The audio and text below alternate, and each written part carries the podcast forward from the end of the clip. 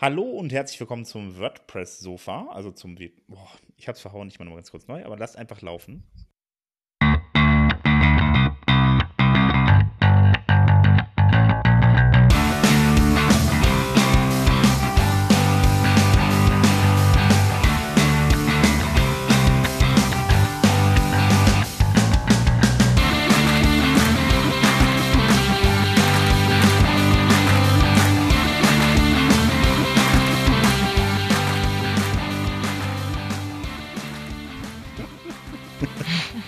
Hallo und herzlich willkommen zum WP-Sofa. Heute leider ohne Marc und nee, nicht mit Marc. ähm. ich, ich lasse das jetzt einfach so stehen und red einfach weiter. Ähm, heute leider ohne Hans-Helge und ohne René, aber dafür mit äh, Carol. Hallo, schön, dass ähm, ich dabei sein darf. Äh, mit seiner besseren Hälfte Alain. Äh, hallo, das ist meistens andersrum. Ah, okay, alles klar, wissen wir das jetzt auch. Und mit Marc. Hallo Marc. Guten Tag. Ja, heute wieder eine ganze Folge dabei. Mhm. Freust du dich schon? Ja, wie ein Schnitzel. Ja, wir haben heute ein wunderschönes Thema. Wir waren nämlich alle zusammen auf dem WordCamp Europe in Paris. Das ist heute das Hauptthema.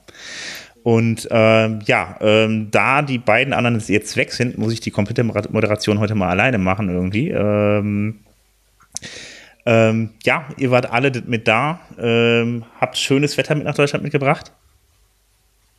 Ein bisschen zu schönes Wetter, wenn du mich fragst. Es ist richtig heiß. Mhm. Ja, also ich bin jetzt hier in der Eifel, muss dazu sagen, ich bin jetzt hier zu Besuch bei Alain und Carol. Der Einzige, der leider nicht da ist, ist der Marc. Der sitzt jetzt in äh, Wissen. Ist das richtig? So ist das, ja. Das am, ist schön. Am Nabel der Welt, äh, am Busen der Natur und äh, am Arsch der Welt. Alles gleichzeitig. Das ist schön. Irgendwie kommt mir das aber hier auch sehr ähnlich vor. Also, aber es ist sehr schön. Also muss ich ganz ehrlich sagen, also in der Eifel ähm, habt ihr schön gemacht hier. Danke, danke.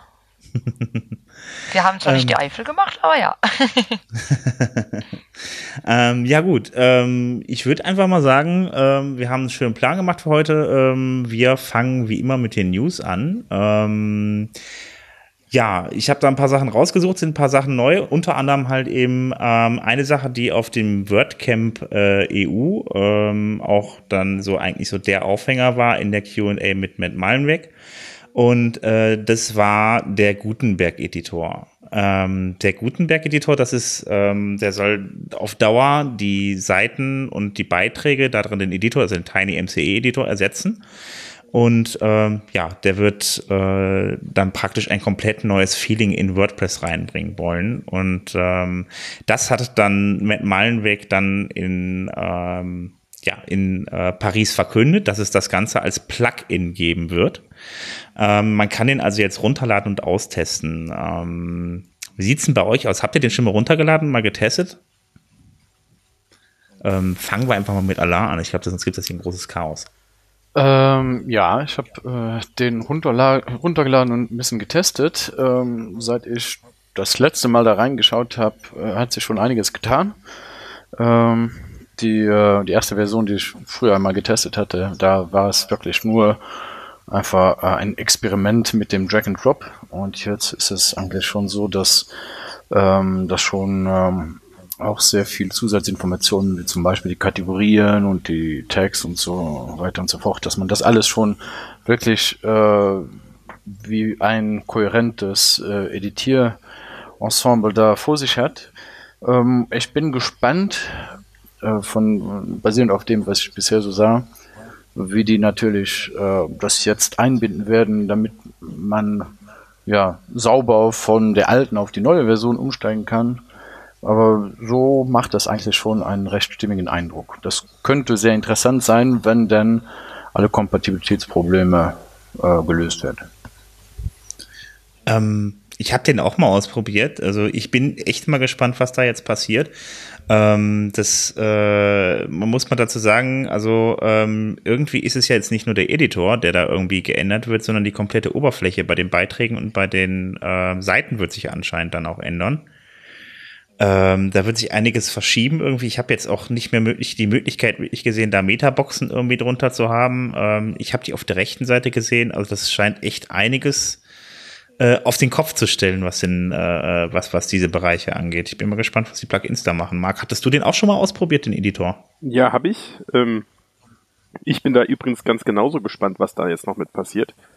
Denn es ist äh, tatsächlich ein fundamental anderer Ansatz als bisher für die äh, Inhaltseingabe in WordPress. Ein Ansatz, der ja im ja. Moment äh, hauptsächlich von externen Plugins bedient wird, den sogenannten Page-Bildern. Und ähm, der Gutenberg ist da ja tatsächlich sehr, sehr ähnlich in seiner Art und Weise, äh, wie er bedient werden will, aber natürlich technisch komplett anders und äh, greift da natürlich sehr tief ins System ein. Also das ist also auch mein, mein Gedanke ist auch, wie dieser, wie die Konversion stattfinden kann. Also bei einem WordPress-Update irgendwann mal, wo der dann als Standard-Editor dabei ist, wie die ganzen alten Daten weiterhin funktionieren.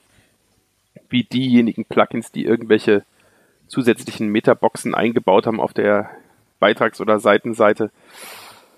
Also das wird spannend. Ähm, da, da wird sicher einiges passieren und eine ganze Zeit lang auch einiges kaputt sein, bis alle Plugins und Themes und so sich irgendwie daran orientiert haben.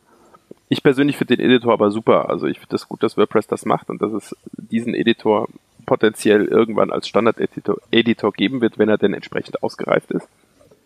Ähm, aus technischer Sicht finde ich sehr spannend und äh, sehr schräg, wie äh, der Editor die Daten speichert. Ähm, denn die Datenhaltung passiert als HTML-Kommentar. Und das finde ich doch ein bisschen arg irritierend, wobei ich jetzt nicht behaupten könnte, ich wüsste jetzt die perfekte Lösung. Aber also alle, alle Daten, die jetzt nicht reine, reine Textinformation, sondern ähm, in diesen Blöcken drin sind, werden halt äh, in HTML-Kommentaren abgelegt im Content, damit man da jetzt mhm.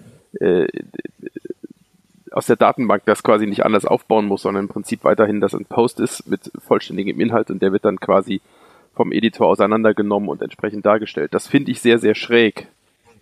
Ähm, was unter Umständen dazu führen könnte, ich meine, es gibt ja so Performance-Dinger. Ich meine, ich weiß nicht, wie das im Frontend dann wird, also wie das im Frontend dann gerendert wird. Denn es gibt ja äh, Performance- und Cache-Plugins, die HTML-Kommentare entfernen irgendwie aus Post-Content, wie wohlgemerkt im Frontend. Also mhm. bin ich mal gespannt, wie denn da der, die, äh, das Rendering passiert und was da so alles ist. Also da, da sind ganz, ganz, ganz viele Elemente, die äh, noch bedacht werden müssen und die Probleme schaffen werden und die sicher ein, eine, deswegen wird es sicher noch eine gewisse Zeit dauern, bis dieser Editor als Standardelement äh, in den WordPress Core kommt und eben nicht mal als Editor dazugebaut werden kann weil das an ganz, ganz viele Fragen betrifft, insbesondere im, im Ökosystem, also sprich mit existenten Plugins und Themes von außerhalb und was da so alles miteinander an Kompatibilitätsproblemen entstehen wird. Also ähm, ich muss ganz ehrlich sagen, also ich habe das auch gesehen, dass der Allah hat es mir dann vorhin, vorhin mal gezeigt, wie, äh, wie das abspeichert. Es fühlt sich echt komisch an, wenn das in HTML-Kommentaren dann irgendwie gespeichert wird. Also ich finde, es hat irgendwie irgendwie was Fragiles irgendwie. Also ähm, muss dazu sagen, irgendwie ähm, ähm, auch noch, wie gesagt, also das ganze Ding, ähm, das soll halt eben auch anscheinend wohl bald fertig sein. Also ähm, ich äh, habe gelesen, einen Beitrag von Matt Meilenweg, das soll schon in 4.9 irgendwie äh, reinkommen. Das also die nächste WordPress-Version. Das heißt, also bis dahin gibt es anscheinend wohl noch ein bisschen was zu tun, aber äh, vor allen Dingen, was die Plugin-Entwickler angeht, irgendwie, was das angeht. Ähm, Alarm meinte auch schon, äh, der Tiny MCE, da sind auch noch ein paar Sachen, die dann irgendwie gebrochen werden äh, würden. Ja, also so wie ich das verstanden habe, ähm, wird dieser Gutenberg-Editor, der wird halt den ganzen Post-Edit-Schirm ersetzen. Das heißt, wo man jetzt TinyMCE und den normalen Text-Editor hat, werden diese beiden eigentlich durch die, den Schirm ersetzt, den man jetzt äh, unten separat kriegt, wenn man Gutenberg installiert. Das heißt, TinyMCE wird, wird dann wahrscheinlich ganz verschwinden oder zumindest da in der Form nicht mehr auftauchen und Plugins, die dann ihre, äh, die, die direkt sich in den TinyMC integrieren, Sei das über Buttons, die sie hinzufügen, sei das über Formatierungszusätze, äh, sei das über Previews, wie das zum Beispiel eine Gallery tut. Ähm, die werden dann alle äh, angepasst werden müssen. Äh, übrigens, das mit den HTML-Kommentaren, das wird auch jetzt schon benutzt für den More-Tag. Mhm, stimmt, ja. Aber das ist einzig und allein der More-Tag. Mir fällt jetzt da auch nichts anderes mehr ein, oder? Nee, äh, vom, vom Core aus nicht. Ja. Ja, aber ich meine, es ist ja schon eine ganze Menge an Kommentaren, die da reinkommt. Also wenn ich jetzt dann da irgendwie, äh, also die Frage, die sich mir stellt, ist, wenn jemand da in diesen Quelltext reingeht und dann irgendwie da versehen ich irgendwo ein Enterzeichen reinmacht, ob da was, was passiert da mit dem Block. Ne? Also das sind so Sachen irgendwie, die mich jetzt mal. Ja, also prinzipiell ist es so, ähm, es wurde immer gesagt, äh, Page-Builder sind äh, böse und übel, weil die setzen, also die alten Page-Builder, die setzen alles voller Shortcodes und wenn man dann mal im normalen Textmodus das ändern will, dann hat man alles voller Shortcodes und kann nichts mehr dran ändern. Hier ist es so, dass ähm, die Shortcodes, die wurden jetzt durch Comments ersetzt. Das heißt, man sieht das nicht, äh, die, die, diesen ganzen Müll, der da im Content dann auftaucht. Aber trotzdem mhm. ist der drin und trotzdem ist das nicht unbedingt sehr freundlich, um das von Hand dann noch als Text zu editieren. Also so oder so ist das Problem nicht wirklich beseitigt worden dadurch. Ähm, das wird so gemacht aus Kompatibilitätsgründen, weil ähm, es wird halt vermieden, das Post-Content-Feld, wo normalerweise traditionell der ganze Inhalt gespeichert wird, das durch eine neue Struktur zu ersetzen. Wir wollen immer noch, was auch immer sie machen, wollen das in dieses Post-Content-Feld schlussendlich hineinkriegen. Deshalb wird das so gemacht. Aber eigentlich hat das schon definitiv auch Nachteile. Man bräuchte da eigentlich eine andere Struktur, wo die einzelnen Blöcke als separate Elemente gespeichert werden und irgendwo dann auf einer anderen Ebene zusammengefügt werden statt äh, alles in einem Textfeld zu speichern. Das ist so oder so ist das nie ideal. Mhm. Also was, was ich jetzt, ähm, was du vorhin auch sagtest, ähm, auch für schwierig halte, ist, dass wir äh, sehr viele Plugins haben, die wahrscheinlich auf the Content gehen. Ja, also prinzipiell ist es so, dass sehr viele Plugins äh, Filter über den the Content laufen lassen es kann zum Beispiel sein, dass manche Plugins jetzt schon HTML-Kommentare nutzen, weil die halt ungestraft in den Content äh, platziert werden können.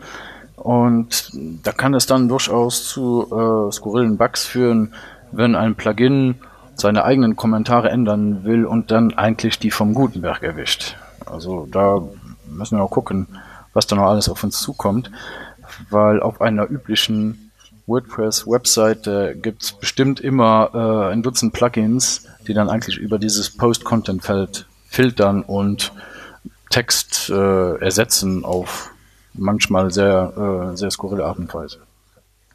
Ja, da bin ich immer gespannt. Also vor allen Dingen, ähm, es bleibt ja anscheinend dann jetzt auch nicht mehr so viel Zeit zum Testen. Es sei denn, man sagt einfach, man macht das 4.9er jetzt irgendwie in einem Jahr oder so, die Version. Ähm, ich habe das so mitbekommen, das war letzte Woche so am 13. irgendwie auf dem Community Summit, da warst du ja auch mit dabei.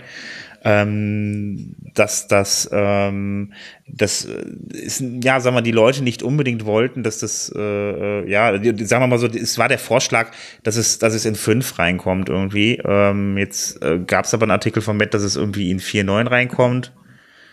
Ähm, ja, also 4.9 reinkommen soll. Das heißt ja noch nicht, ist ja noch nichts äh, Definitives irgendwie. Also deshalb ähm, bleibt den Leuten vielleicht nicht mehr allzu viel, dann halt eben das Ganze auch wirklich richtig durchzutesten. Es müssen noch Dokumentationen und so weiter geschrieben werden. Es muss noch sehr viel getan werden. Ich bin mal gespannt, was da auf jeden Fall passiert, weil es ist äh, äh, ein Riesending, was da umgestellt wird. Also für mich, für mich steht im Vordergrund tatsächlich auch, also ich finde den Editor schön und toll. Also ich mag den. Ich, ich kann, ich kann da nichts Böses drüber sagen. Ich finde die Möglichkeit, diesen Editor zu nutzen, super, weil äh, man, ich jetzt hier äh, lege ich mal mein Innerstes offen, auch ich nutze Page-Builder.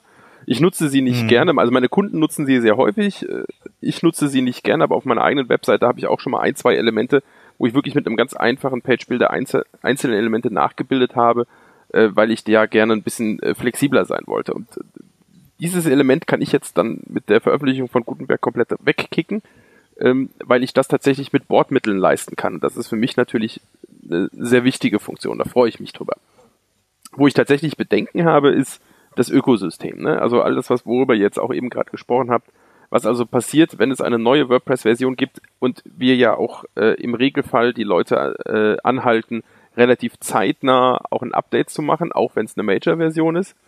Und ähm, was dann passiert, wenn die also jetzt alle lustig flockig auf den Update-Knopf drücken, Gutenberg als Standard-Editor reinkommt und die haben ihre 25 Plugins installiert und davon fliegen denen 15 um die Ohren, äh, weil der Plugin-Autor eben nicht zeitig genug getestet hat, was auch immer, das Plugin sowieso nicht mehr gepflegt wird oder oder das Theme nicht mehr gepflegt wird und äh, alles einem links und rechts in die Ohren fliegt. Ne? Also äh, da da habe ich so ein bisschen Sorge vor, dass das äh, quasi nicht, äh, das sollte es ähm, lange eine lange Testphase geben und deswegen wäre ich jetzt auch eher dafür, es nicht kurzfristig äh, in eine 4.9 oder so reinzupacken, sondern das tatsächlich ein bisschen laufen zu lassen, den Editor mit klaren Ankündigungen, wann, ab wann er quasi äh, veröffentlicht wird, damit wir da äh, genügend Chancen haben, für alle Autoren, für alle Entwickler ihre Produkte entsprechend anzupassen.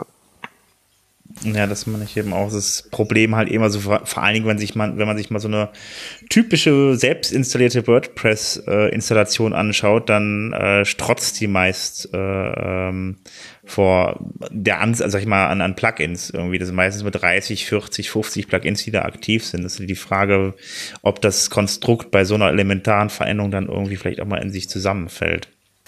Ja, das, ähm, das zeigt ein Problem auf mit dem momentanen Update-Mechanismus. Es ist so, dass äh, automatische Updates eigentlich sehr, sehr sinnvoll sind, wenn es um Sicherheitsupdates geht. Bei WordPress wird aber da alles in einen Topf geworfen und dann kriegt man über die automatischen Updates kriegt man äh, Features hinzuinstalliert, ähm, komplette Untersysteme werden geändert, man hat auf einmal Emojis, die hinzuinstalliert werden, was weiß ich nicht alles. Das hat eigentlich dann mit automatisierten Sicherheitsupdates nichts mehr zu tun. Und hier in dem Fall zum Beispiel würde so ein Update mit großer Wahrscheinlichkeit äh, eine massive Anzahl an Webseiten einfach zerschießen. Ähm, das ist halt einfach, weil das dieser Update-Mechanismus total missbraucht wird für Sachen, die dann nichts mhm. verloren haben. Ja, es ist ja jetzt so irgendwie, also meiner, also zumindest vom Gefühl her nach, seitdem diese Sache war, dass sie gesagt haben, sie schaffen den Update, also den Release-Zyklus ab, ähm, dass jetzt irgendwie da mehr reinkommt in diese Minor-Releases. Äh, ja, also nicht, wie du selbst schon sagtest, halt eben diese, diese ähm, Sicherheitsupdates, sondern halt eben auch zusätzliche Funktionen. Ähm, ja, entweder höre ich euch nicht mehr oder wir gehen jetzt einfach mal zum nächsten Thema über. Immer noch da. Ich bin auch noch da. Ja, Carol, genau. Äh, dein zweiter Podcast heute. Also nicht heute, sondern äh, seit gestern. Der zweite Podcast in 24 Stunden. Das ist auf jeden wow. Fall korrekt. Das genau. ist irre. Ich war gestern ähm, eingeladen bei WordPress Weekly. Das ist der Podcast von äh, WP Tavern und äh, wurde moderiert von Jeff Chandler und John James Jacoby. Und äh, ja, neben mir waren auch noch äh, Birgit Olsen zu Gast und Dwayne McDaniel und ähm, Jakey äh, äh, Levi oder Levy. Und ja, war eine tolle Runde und es war wirklich eine große Ehre für mich, dass ich da dabei sein durfte. Das ähm, ja, ich habe es gestern ja noch live gesehen. Das war äh, sehr interessant auf jeden Fall. Und lasst mich raten, Sie haben einen WordCamp Euro Recap gemacht. Ja, eine ganz tolle Idee, ne? Also, dass ja. ihr darauf nicht gekommen seid. ja, ich weiß auch nicht so, aber äh, ja, äh, vielleicht machen wir heute auch einen. Sollen wir das spontan machen? Ja, könnten wir eigentlich, oder? Was Abklatsch, Abklatsch. Oh, tut mir leid. Oh, Mensch, meine Güte. Mensch, den Alarm kann man auch nichts recht machen. Meine ja, das kenne ich. Ach so, apropos Abklatsch, ne? Also, ähm, habt ihr schon gehört, dass WooCommerce die Preise für die Plugins erhöht hat, für die Plugin-Updates? Oh, was für eine Überleitung. Hast du gestern den, den, den Podcast von äh, WP Tavern geguckt oder so? Die haben nicht einen äh, Livestream. Nee, habe ich nicht. Nein. Ich habe also ich habe zwei Sekunden nicht. reingeschaut, aber mehr nicht. Ah, okay, alles klar, genau. Das war nämlich am Ende auch nochmal Thema. Das hat mich, äh, da war ich auch sehr verdutzt. Ich wusste das nicht. Ich bin ja selber auch Plugin-Verkäufer. äh, was WooCommerce angeht. Und ähm, ja, dort ist es so, dass die Plugin-Updates teurer werden. Also ähm, bisher war es so, dass man ein Plugin einmal gekauft hat. Und ähm, ja, und äh, wenn man das einmal gekauft hatte und dann hat man nach einem Jahr praktisch ähm, ja das Plugin nochmal kaufen müssen, dazu gab es aber einen Discount von 50 Prozent. Ähm, den Discount, den gibt's jetzt so nicht mehr. Der ist halt äh, komplett abgeschafft worden. Das heißt, man muss jedes Mal und jedes Jahr äh, äh, dann halt eben wieder den vollen Preis für das Plugin bezahlen. Ähm, das Ganze ist vom Prinzip her okay, das ist jetzt eine Entscheidung, die äh, WooCommerce bzw. Automatic so getroffen hat. Ähm, das ist deren Preispolitik. Kann man jetzt gut finden oder schlecht finden. Ähm, allerdings hat das Ganze einen, einen klitzekleinen Haken. Ähm, es gibt wahrscheinlich ziemlich viele Leute, die dann bei den Renewals ähm, ein automatisches Renewal gemacht haben. Das heißt, die äh, würden praktisch jedes Jahr automatisch den Betrag einfach überweisen und für die Leute, äh, ja, verdoppelt sich mal eben der Preis. Wenn sie nicht aufpassen, bezahlen sie halt eben auch die kompletten äh, 100% des Plugin-Preises. Das ist ein bisschen schwierig. Die Leute wurden wohl anscheinend irgendwie auf äh, per E-Mail auch darauf hingewiesen. Es ist halt die Frage, irgendwie, das, wie sehr das auch durchgedrungen ist. Ansonsten haben sie halt eben demnächst einfach einen, höher, einen höheren Betrag, der abgebucht wurde. Also ich finde es zum Teil, äh, ja, ich finde es halt ein bisschen schwierig. Ähm, auf, der einen, auf der einen Seite ähm, ist das so, dass sie das halt den Leuten mitgeteilt haben, also einen offiziellen Blogbeitrag oder sowas ähnliches gab es halt dann aber nicht wirklich dazu. Also ich habe das tatsächlich durch WP Tavern jetzt auch mitbekommen, weil es ja natürlich nicht an die große Glocke gehängt wurde. Ähm, ja, also falls ihr da WooCommerce Plugins habt, dann schaut da mal, äh, schaut da mal nach. Ähm, ob ihr da eventuell ein Renewal habt, falls ihr der kostenpflichtige dann äh, ähm, ja, gekauft habt und äh, ja, dass er sicher geht, falls er das dann nicht wollt, dass er den Haken da auch raus hat bei den Renewals oder ihr sagt euch einfach, ist egal, äh, mir passt, bei mir passt das und äh, lasst es einfach drin. Na gut, welche Option ähm, hast du, ne? Also wenn du, wenn du es nicht machst, äh, wenn du es nicht renewst zu dem dann neuen Preis, dann hast du ein altes Plugin, wofür du keine Updates mehr bekommst, was auch generell ja nicht empfohlen ist, ne? Also entweder musst du das Plugin nee. dann rauswerfen oder äh, bezahlen, ne? Ja, das ist, äh, das ist richtig, genau. Also es gibt da nicht viele Alternativen. Also es gibt halt bei WooCommerce doch einige kostenlose Alternativen, aber da muss man dazu sagen, also ähm, selbst wenn die Preise dann entsprechend nach oben gehen für die Renewals, ist es im Bereich von Jobs ähm, doch schon noch immer, immer noch relativ günstig. Also ähm, das ist halt eben jetzt, jetzt auch kein Vergleich mit Enterprise-Systemen oder so.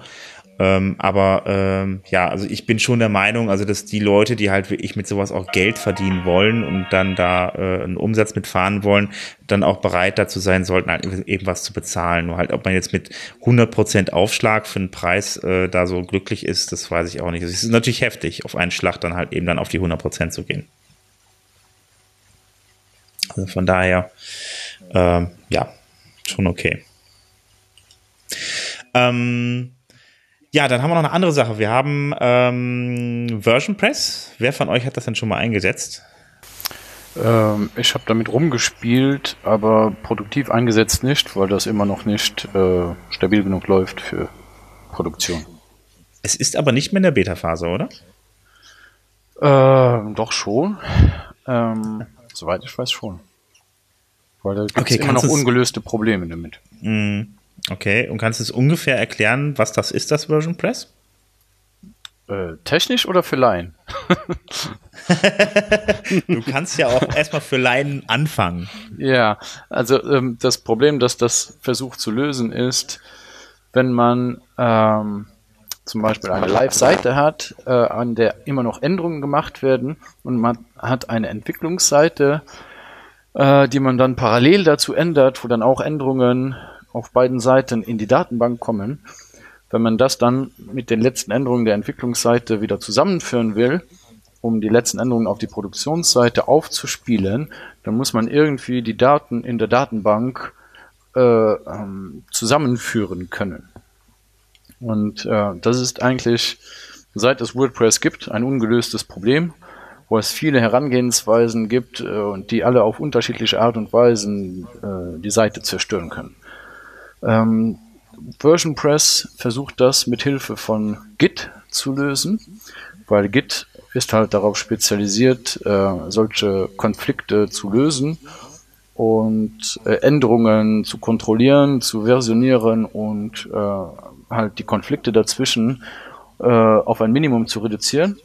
Und es tut dies, indem es alle Datenbankinhalte und deren Änderungen in Textform äh, Form umwandelt, um dann Git darüber laufen zu lassen. Und Git äh, kümmert sich dann um, äh, um die Konflikte dazwischen.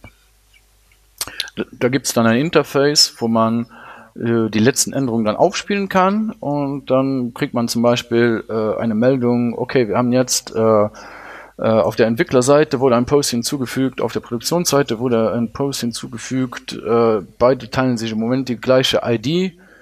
Wollen wir Version A halten, Version B halten oder Version A und B zusammen und die IDs anpassen? Ja, das äh, klingt doch schon mal ziemlich ausführlich. Ich hoffe, es hat jetzt jeder verstanden, was das ist. Ähm, auf jeden Fall kann man sich Version Press, äh, Press runterladen äh, und dann selber installieren, was dann aber, glaube ich, auch ein bisschen komplizierter ist, weil man muss das Git ja im Hintergrund haben. Ähm, ja, also man, der Server muss natürlich die äh, Bedingungen erfüllen, damit das läuft. Und man muss sich halt bewusst sein, dass ähm, WordPress von der Datenbankstruktur her leider Gottes äh, alles andere als klar strukturiert ist.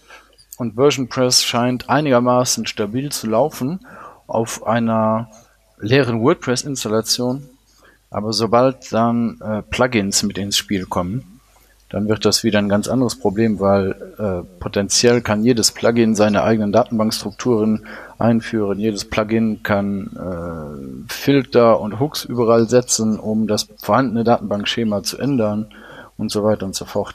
Und eigentlich äh, ist da jetzt so eine große Anstrengung dahinter, um so viele wie möglich, äh, so viele wie möglich von den üblichen Verdächtigen unter den Plugins äh, manuell so zu konfigurieren, dass VersionPress weiß, äh, was das Plugin tut und was welche Daten bedeuten. Es sind ja nur 40.000 Plugins in dem Verzeichnis, also von daher ähm, sollten sie ja bald durch sein. Hm. Das, das Hauptproblem ist halt äh, die IDs, die WordPress benutzt. Das sind einfach hm. Zahlenwerte. Das sind keine, keine äh, UIDs zum Beispiel, sondern einfach Zahlenwerte und dann hat man irgendwo in der Tabelle hat man eine 5 stehen und Version Press muss dann verstehen, was diese 5 repräsentiert, um mhm. Entscheidungen treffen zu können, ob es da einen Konflikt gibt oder nicht. Okay. Ähm, ja, also ähm, ich, worauf ich jetzt am Ende noch hinaus wollte, was Version Press angeht, also es hört sich alles schon mal ziemlich kompliziert an. Ähm, dafür ähm, ist Version Press jetzt dabei, äh, einen eigenen ähm, Hosting-Service anzubieten. Mhm. Das heißt, ähm, sie werden jetzt ähm, eine äh, ja, einen, einen Service anbieten, wo praktisch alles schon drin ist, wo so man sich dann nicht mehr drum kümmern muss, halt eben das Ganze zu installieren und so weiter. Und ab Juli ist er dann soweit, da kann man äh, auf versionpress.com sich dann anmelden und dann da die äh, ganzen Sachen bei dem ausprobieren. Und dann werden wir mal sehen, ob das Ganze so reibungs, äh, reibungslos klappt bei denen, äh, wie der Service insgesamt aussehen soll. Also die Seite versionpress.com ist schon online. Ähm, aber ähm, man kann sich, äh, man kann sich jetzt da auch schon anmelden, ähm, aber äh, das Ganze scheint noch nicht ganz zu funktionieren. Das geht dann ab Juli dann tatsächlich los. Ähm, ja, nächstes Thema wäre, ähm, kennt jemand von euch Monolog? Ja. Mhm. Ähm, Imsite hat mich ein Plugin veröffentlicht, äh, das nennt sich Vonolog. Das heißt, es ist ein Plugin-Paket, ähm, mit dem man das Monolog ähm, integrieren kann. Und da du das gerade so wunderschön gemacht hast, Alain, wenn du Monolog kennst, dann erklär doch mal ganz kurz, was Monolog ist. Äh, ja, Monolog ist eine Implementierung vom ähm, PSR 3 äh, Standard. Das heißt, im PHP-Bereich, jetzt außerhalb von WordPress, da gibt es sehr viele Anstrengungen, um äh, gemeinsame Standards zu definieren, die unabhängig von den einzelnen Frameworks funktionieren, sodass wenn man etwas für ein Framework programmiert, dass das auch auf allen anderen Frameworks nutzbar ist. Und äh, das ist von der PHP-FIG-Gruppe wird das alles gemacht. Framework äh, Interchange Group oder irgend sowas. Und die machen dann PSRs, das sind äh, PHP Standards Recommendations. Und äh, da gibt's dann den PSR 3, das ist der für das Logger-Interface. Und die, die Grundidee ist, dass wenn man irgendwo etwas loggen will, dass es erst einmal egal ist, wie man das tut oder wo man das tut, sondern man hat nur das Interface und sagt dem Interface, ich will jetzt die Information loggen. Und das ist dann erst einmal, reicht das aus für den, für den eigentlichen Code, den man dann geschrieben hat. Und dann kann man im Hintergrund, kann man dann beliebig die Implementierungen davon austauschen. Und Monolog ist dann ein, äh, eine Implementierung, die ziemlich, ähm, ähm, ziemlich populär ist, die sehr äh, zuverlässig läuft und die sehr viele Anbindungen äh, mit an Bord hat. Das heißt, wenn man jetzt in seinem Code irgendwo stehen hat, okay, ich logge jetzt äh, die Meldung äh, äh, Hallo Welt, dann geht das direkt an Monolog weiter und in der Konfiguration von Monolog kann man dann sagen, okay, wenn es wenn es so schlimm ist, dann äh, schicken wir das in das Slack-Team so, so und so. Wenn es nicht so schlimm ist, dann schicken wir das an den Greylog-Server oder schreiben das in eine Textdatei, was auch immer. Äh, Grundprinzip ist, dass der Code, der die eigentliche Logik enthält, wo man eigentlich das Problem versucht zu lösen, dass der sich nicht um diese Details kümmern braucht. Der sagt einfach nur, ich will das loggen und, und gut ist. Und äh, ja, Monolog ist dann eine Implementierung, äh, ein, ein Wrapper um Monolog herum, ähm, das dann so eine so eine äh, Art Brücke zu den Funktionen innerhalb von WordPress äh, baut. Das heißt, standardmäßig wird zum Beispiel der Error-Händler von WordPress wird abgefangen und dann werden alle PHP-Fehler und Warnungen landen dann automatisch in den Logdateien. Andererseits hat man äh, ein paar äh, Hooks, die man nutzen kann, um einfach Logdateien zu schicken, ohne dass man äh, zu wissen braucht, ob da was installiert ist oder nicht, weil das kann dann nicht mehr äh, äh, fehllaufen, falls da keine Logging-Lösung installiert ist. Ja, Wahnsinn. Ja. Also der liebe, der liebe Alain wird äh, nun der offizielle WP-Sofa-Erklärbär. ich habe dem auch nichts mehr hinzuzufügen, außer dass es seit Juni veröffentlicht wurde von Inside. Glückwunsch zur Beförderung, Alain. das, das war ja schon mal ja, das. Den das, Titel das, Erklärbär hat sie auch noch nicht, oder? Das, das, das war aber der richtige, äh, nee, richtige Geräusch für Bären, ne? Also so ein schönes Grummeln ist ja passt ja dann. Ja, wunderbar. Dann hätten wir jetzt unseren Erklärbär. Äh, wir haben auch unseren, äh, äh, was soll ich jetzt sagen? Sicherheitsfuzzi ist jetzt auch blöd, ne? Oh mein Gott. Ein Sicherheitsbär. Aber das, das, das sagt man ja so. Also, du bist so charmant, Sven. Wirklich. Ja, unseren, unseren äh, Sicherheits-Superman Mark. der hat. Ja, guten Tag. Äh, Funktioniert doch. Ich, ich, ich kann leider nicht so schön erklären wie alle, aber ich erzähle trotzdem was. Ähm, also im Moment scheint tatsächlich äh, Sommerloch oder Hitzeloch zu sein, weil äh, aus Sicherheitssicht passiert im Moment sehr, sehr wenig. Ich habe aber eine schöne Sache rausgekramt, die ich auch im Newsletter erwähnt habe heute. Ähm, dass da geht es um, um ein Theme und eine Sicherheitslücke in einem Theme, denn nicht nur Plugins haben die, sondern auch Themes. Ähm, es ist ein kostenpflichtiges und äh, das ist eine, ist, dieses Beispiel zeigt wunderschön, wo diese Probleme liegen, dass nämlich eben gerade insbesondere im Theme-Bereich äh, Updates eher selten bis nie durchgeführt werden. Bei Plugins geht's ja noch halbwegs.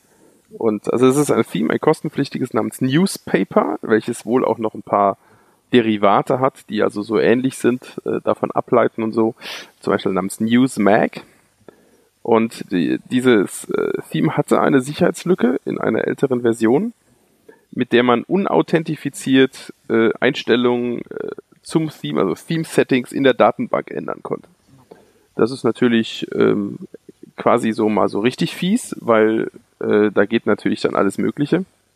Musste man nur eine URL, einen admin ajax.php Aufruf machen und konnte beliebige Dinge in die Datenbank schreiben. Ähm, dieser, dieses Problem ist gefixt worden, schon seit längerem, seit über einem Jahr gibt es quasi die aktuellen Versionen die diese Sicherheitslücke nicht mehr enthalten. Aber jetzt gerade im Moment äh, rollt eine, eine Welle äh, durchs Netz, wo diese eigentlich schon alte Lücke nun aktiv ausgenutzt wird und zwar auf eine sehr gemeine Art und Weise.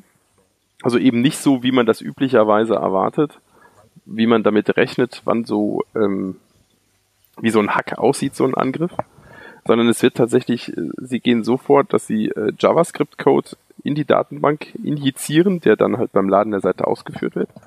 Und dieser JavaScript-Code ersetzt Werbeanzeigen auf der Seite, die da sowieso schon waren, mit anderen Werbeanzeigen mhm. und äh, macht noch eine Sache weiter. Also wenn es externe Links gibt, die also irgendwo anders hinführen, dann äh, werden diese externen Links ersetzt äh, von durch einen Link von einem Werbeanbieter. Und bei diesem Werbeanbieter so klickt man auf diesen Link, kommt man erst auf eine Fullscreen Werbeanzeige und wenn man da nochmal weiterklickt, kommt man erst auf diese externe Seite.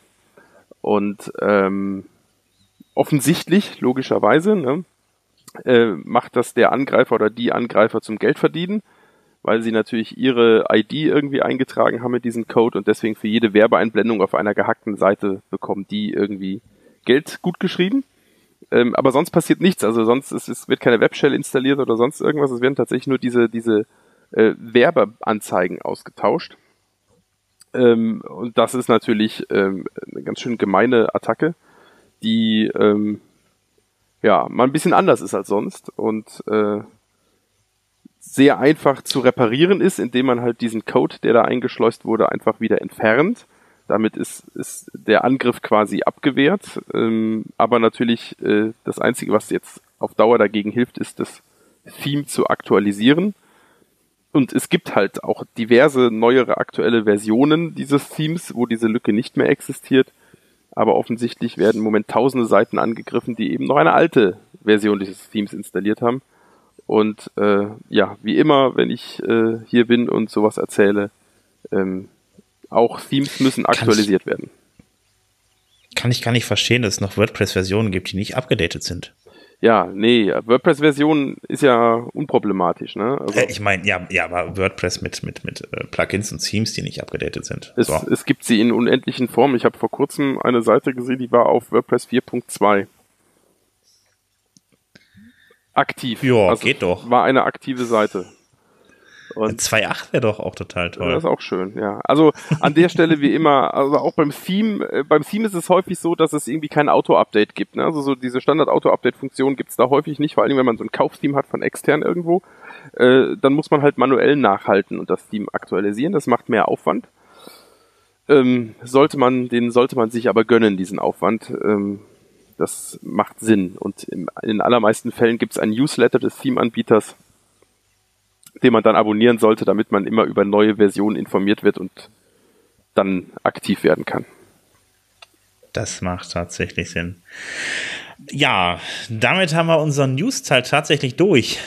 Joa, haben wir auch schon eine halbe Stunde zusammen. Das ging ja jetzt echt flott. Damit kommen wir jetzt nämlich zu unserem Hauptthema. Wir kommen zum WordCamp EU Recap. Ähm, wir können einfach mal mit dem Community Summit anfangen. Ähm, Alain und ich waren da. Ähm, äh, da wir jetzt auch nicht alles im Detail, im Detail besprechen können, ähm, der Community Summit, ganz kurz erklärt, da werden dann die Leute, die ganz aktiv sind in der Community, ähm, die ähm, ja, bekommen dann eine Einladung zu diesem Summit. Ähm, da treffen wir uns da, da treffen sich, dann trefft sich praktisch so der Kern der Community und bespricht alle möglichen Dinge rund um WordPress und ja, ähm, könnte man vielleicht mal kurz drüber sprechen, weil das Problem an der ganzen Sache ist, also nicht das Problem, aber die, die Sache ist, wenn man da ist, da werden halt viele Dinge besprochen und äh, die Dinge, die da besprochen werden, ähm, ja, sollten dann auch nicht unbedingt in die Öffentlichkeit gehen. Das hat einfach damit zu tun, damit, dass dort vor Ort jeder dann auch das sagen kann, was er will und nicht irgendjemand meint, seinen Mund halten zu müssen, weil er meint, irgendwie äh, etwas Unangenehmes zu sagen oder ähnliches. Ähm, nur ganz kurz zusammengefasst, ähm, Alarm, wie fandest du es auf dem Web Summit? Ich fand's, äh, ich fand's sehr interessant. Ähm, ich denke aber auch, dass da, ähm, dass man da den Return on Invest noch ein bisschen steigern könnte, wenn man ein bisschen äh, daran fallen würde, was das Endziel von den einzelnen Sessions ist. Weil ich fand, dass viele Sessions einfach nur so abgelaufen sind, dass die Leute sich in einem Saal getroffen haben, dann wurde diskutiert, diskutiert, diskutiert und dann haben die Leute den Saal wieder verlassen und es kam nicht zu einer Entscheidung, es kam nicht äh, zu da, nicht dazu, irgendwelche nächsten Schritte äh, festzulegen. Niemand war verantwortlich für den Follow-up und das wird dann wahrscheinlich dazu führen, dass exakt die gleiche Diskussion das nächste Jahr auf dem Community Summit wieder äh, geführt wird. Ich denke, da ist ein bisschen, ähm, ja, ich äh, fühlte mich zeitweise in meine Beamtenzeit zurückversetzt, wo die Meetings auch einfach nur da waren, um, damit die Leute die ihre Zeit absetzen konnten. Ähm, mhm. Ich denke, das sollte etwas zielorientierter vonstatten gehen. Es gab aber, aber auch ein paar Sessions, die dann äh, zielorientierter waren. Und da hat das eigentlich sehr gut funktioniert, dass das ganze Team übergreifend ist. Das heißt, wo man normalerweise bei den üblichen Slack-Gesprächen immer wieder mit den gleichen Leuten auf die gleiche Art und Weise versucht, äh, ein Problem zu lösen, weil es manchmal ähm, sehr schnell, äh, führt es sehr schnell zu komplett neuen Erkenntnissen, wenn einfach jemand dabei war aus einem anderen Team, der eine komplett andere Herangehensweise hatte. Und das war schon sehr interessant, das immer wieder da zu beobachten, wie effizient das sein kann.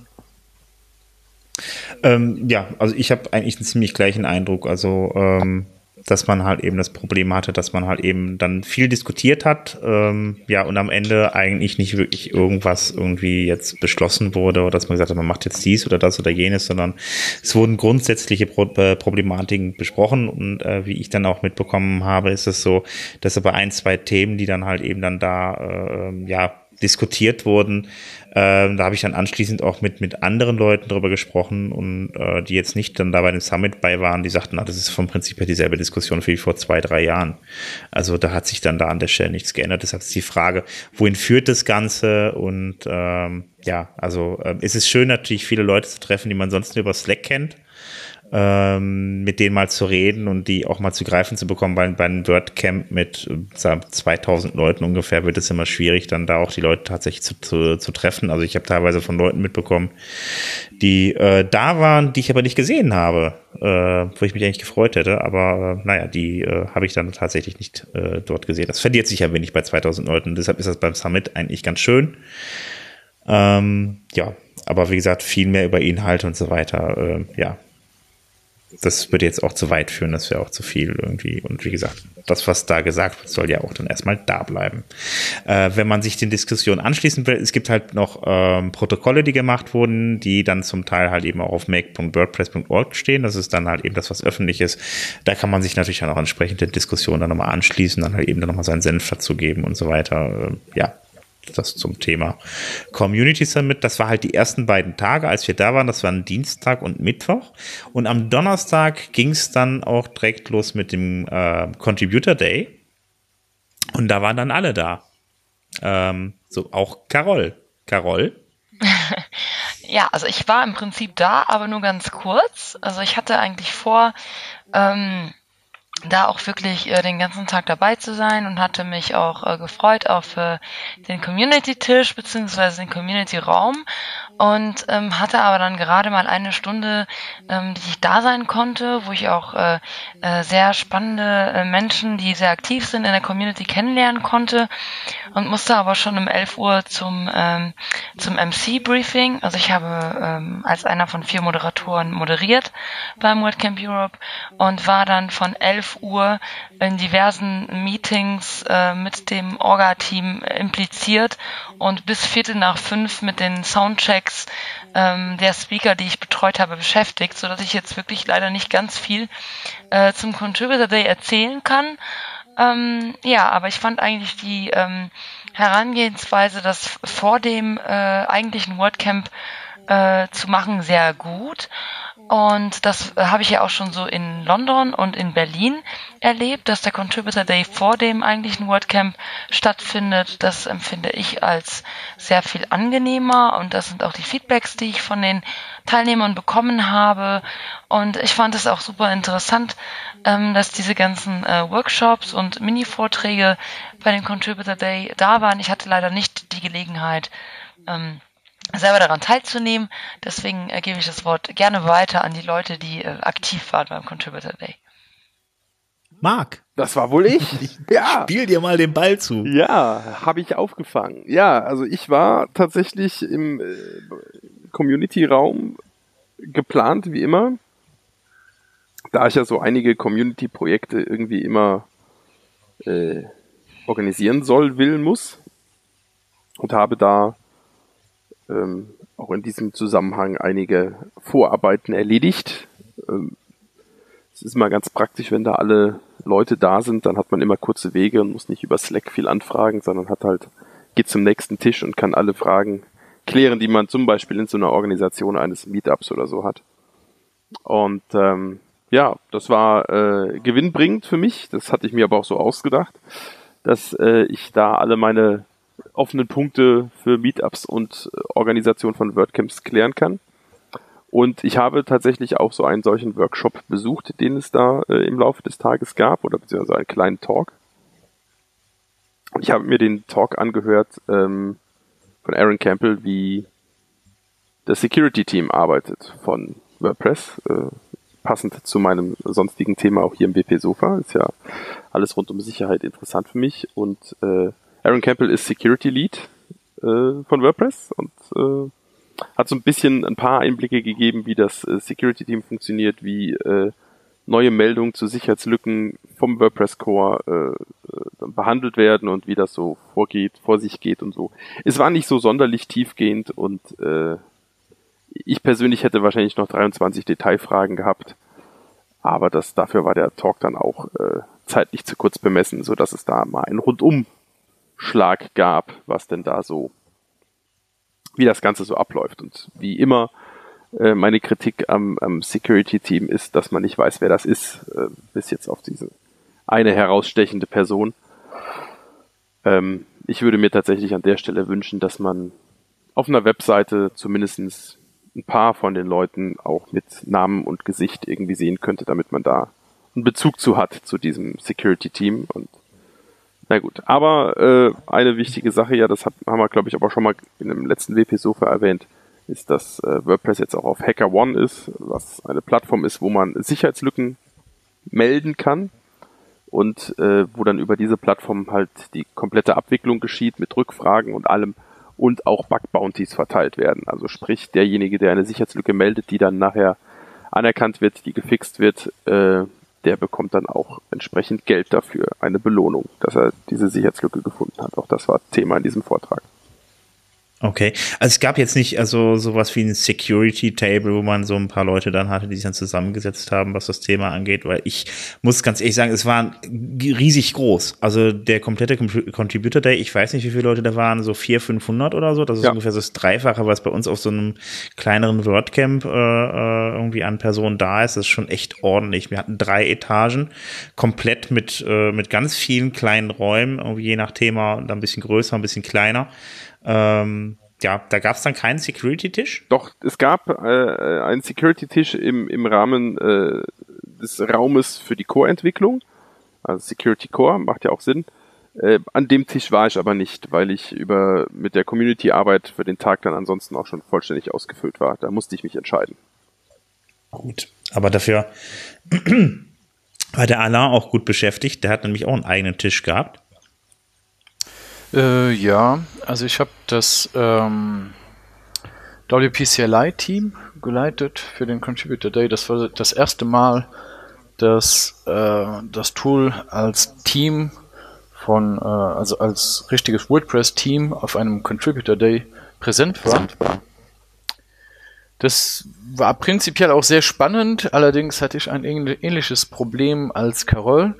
Äh, ich musste dann schon gegen elf äh, da weg, weil ich die Speaker-Vorbereitungen mitmachen musste. Dann mhm. gab es da auch zuerst das Essen, wo man dann sich mit den MCs getroffen hat und alles diskutiert hat. Dann gab es eine Tour, um die Bühnen kennenzulernen und so weiter und so fort. Dann konnte man das Material testen und schlussendlich war ich dann erst um vier wieder zurück an meinen Tisch. Ähm, ja, die Gruppe an Leuten, die da gearbeitet haben, die haben wohl ganze Arbeit geleistet. Es gab mehrere Pull-Requests, die dann auch gemerged wurden.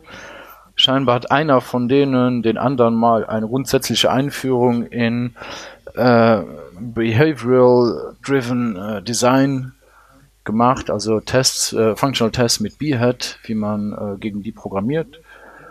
Äh, ja, also ich denke mal, das Team äh, war relativ erfolgreich, wenn man bedenkt, dass das äh, niegelnagelneu war. Aber ich habe da die Hälfte selbst leider verpasst. ja, also alles in allem irgendwie beim Contributor Day. Ähm, was hat euch am besten gefallen oder am schlechtesten vielleicht sogar? Also ich persönlich war sehr zufrieden mit dem Contributor Day für mich jetzt, weil meine Aufgaben im Rahmen der Community-Organisation halt äh, funktioniert haben und ich konnte viele Dinge klären und äh, viele Dinge für neue Meetups organisieren. Es ist allerdings so, dass in dieser Größenordnung, also ja, schätzungsweise 400, 500 Leute, äh, sowas langsam unübersichtlich wird und man tatsächlich mhm. eben im, zum Beispiel im Vergleich zu einem WordCamp Berlin, wo man mal auch einfach von Tisch zu Tisch gegangen ist, um das ein oder andere Gespräch aufzunehmen, was dann wieder zu äh, Aktionen und neuen Ideen geführt hat, äh, das ist ja bei dieser Riesenmenge irgendwann nicht mehr so richtig möglich und äh, im Prinzip äh, geht man da ein bisschen unter als, als einzelner Contributor dann ähm, und hat eben nicht so die Chance, da so flexibel hin und her zu agieren. Aber gut, das ist halt, äh, es ist halt das so ein großes WordCamp, damit ist es auch ein großer Contributor Day. Ja, ich habe das auch gemerkt bei den, wenn man jetzt mal beispielsweise einfach nur den Community-Raum nahm, dann äh, hat äh, Andrea Middleton das am Anfang einfach mal irgendwie in unterschiedliche Tische, selbst beim Community-Bereich mal aufgeteilt, irgendwie, dass es dann unterschiedliche Themen an, an, unterschiedlichen Tischen gab. Also wenn man den Raum so genommen hätte beim normalen kleinen Computer, äh, Contributor Day, irgendwie, das hätte für einen kompletten Contributor Day gereicht. Also das war schon echt äh, äh eine andere Dimension auf jeden Fall. Also äh, war schon gigantisch groß. Ähm, ja, aber kommen wir mal zum WordCamp selber. Das fing dann am ähm, Freitag. Am Sam nee, am Freitag, genau, am Freitagmorgen dann äh, mit etwas Verzögerung an. Äh, Carol, du warst ja mit äh, äh Moderatorin. Äh, mhm. Was ist denn da los gewesen, dass das so spät anfing? Ähm, also ich hatte meinen Einsatz, Einsatz noch nicht am Morgen, habe aber schon äh, mitbekommen, dass es wohl Probleme gab dadurch, dass ähm, das hatte alles sehr, sehr früh angefangen. Also die Opening Remarks, die sollten um Viertel vor neun ähm, eigentlich starten und die ersten Talks sollten um neun beginnen. Also es ist sehr, sehr eng aufeinander geplant gewesen. Äh, wenn man einfach mal davon ausgeht, dass die Leute sich so ein bisschen Zeit lassen, ähm, und dass es auch ein bisschen braucht, bis sie dann durch die, äh, durch die Registration durch sind. Und ähm, die beiden Lead-Orgas wollten dann anfangen mit ihren ähm, Besprech also mit ihren Opening Remarks um äh, Viertel vor neun. Und da war aber kaum jemand im, im Raum. Und das fanden die natürlich auch nicht so prickelnd und äh, haben sich dann gedacht, gut, die Leute brauchen noch ein bisschen, dann ähm, warten wir halt noch, bis sich äh, der Hauptraum mehr füllt ich persönlich finde, das war eine sehr unglückliche Entscheidung, ähm, weil man dann das Event schon mit einem, ähm, ja, mit einer Verspätung startet. Und ich meine, die Leute hatten ja den Zeitplan und wenn die wissen, dass um 8.45 Uhr die Opening Remarks losgehen, dann können die ja selber entscheiden, ob die da, äh, ob, ob die sich das mit anhören wollen oder nicht. Und wenn die Leute nicht mhm. da sind, dann wollen sie sich halt nicht anhören, dann, dann muss man das so hinnehmen äh, als Organisatoren. Und das hat halt eben dazu geführt, ähm, dass die ersten Talks schon mit, mit über 20 Minuten Verspätung äh, angefangen haben und äh, dadurch, dass halt alles für die Speaker und für die MCs super, super stressig losgegangen ist.